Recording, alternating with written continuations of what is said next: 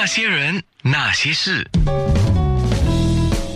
那些我们一起笑的夜，流的泪。江湖有真的好多好多的歌，我们这一次九六三好 FM 呢，也因为呃特别要宣传江湖的这个我的回首演唱会啊，我们也找出了好多的这个歌曲，然后说，哎呀，对呀，这首这个电视剧的主题曲呢是江湖唱的，然后呢，哎呀，对呀，他还有这首歌，所以我想我们在找到这些歌的心情呢，应该跟你很相似哦。在你众多的歌曲当中呢，其实他有深情款款的歌，但是呢，我自己啊，其实蛮偏爱你那些很轻快，而且歌声中带一些狂。野的那种感觉的歌，像那个壮志豪情啊，还有最近我注意到一首那个爱恨一箩筐啊，那里面有一种霸气的青年的感觉。其实我我现在回想，就是重听我以前的歌曲，其实自己听了也有一些感触了。我记得我每次录音的时候，我都不念歌。我有这个坏习惯，因为我不想唱麻木的那那首歌曲，所以只要我了解基本歌曲所要表达的的东西，我就直接进录音室就这样发挥了。所以我每次听我唱的歌曲，我就说，嗯，现在如果我再回去唱的话，我应该唱不出那个感觉，因为都是当场。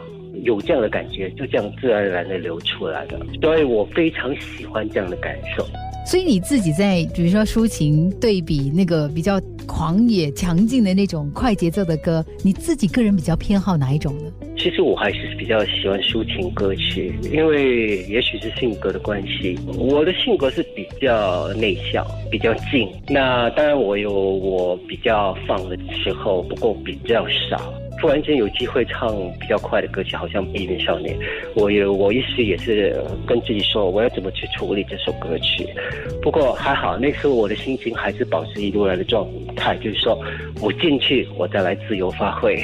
结果一进去，那个感觉就来了。现在呢，要重新再演绎这些歌曲，我相信呢，就唱起来的那个感觉应该是完全不一样了。随着年龄的增长，声音声带也变了。嗯，那我可以说是比较成更成熟。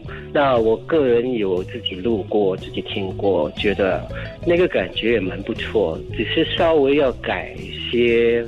啊，唱歌的表达的方式就可以了。所以这一次我非常的期待，因为其实在我这几个月训练的时候，我就发觉到一首歌有很多方式可以表达，很多方式可以唱，等于说讲话一样，要要用比较轻的声音，比较放松、比较豪放的声音等等都可以。但。不过到目前为止呢，那些我准备的歌曲我还没有定下说要用怎么样的方式去呈现给大家，我要等到也许。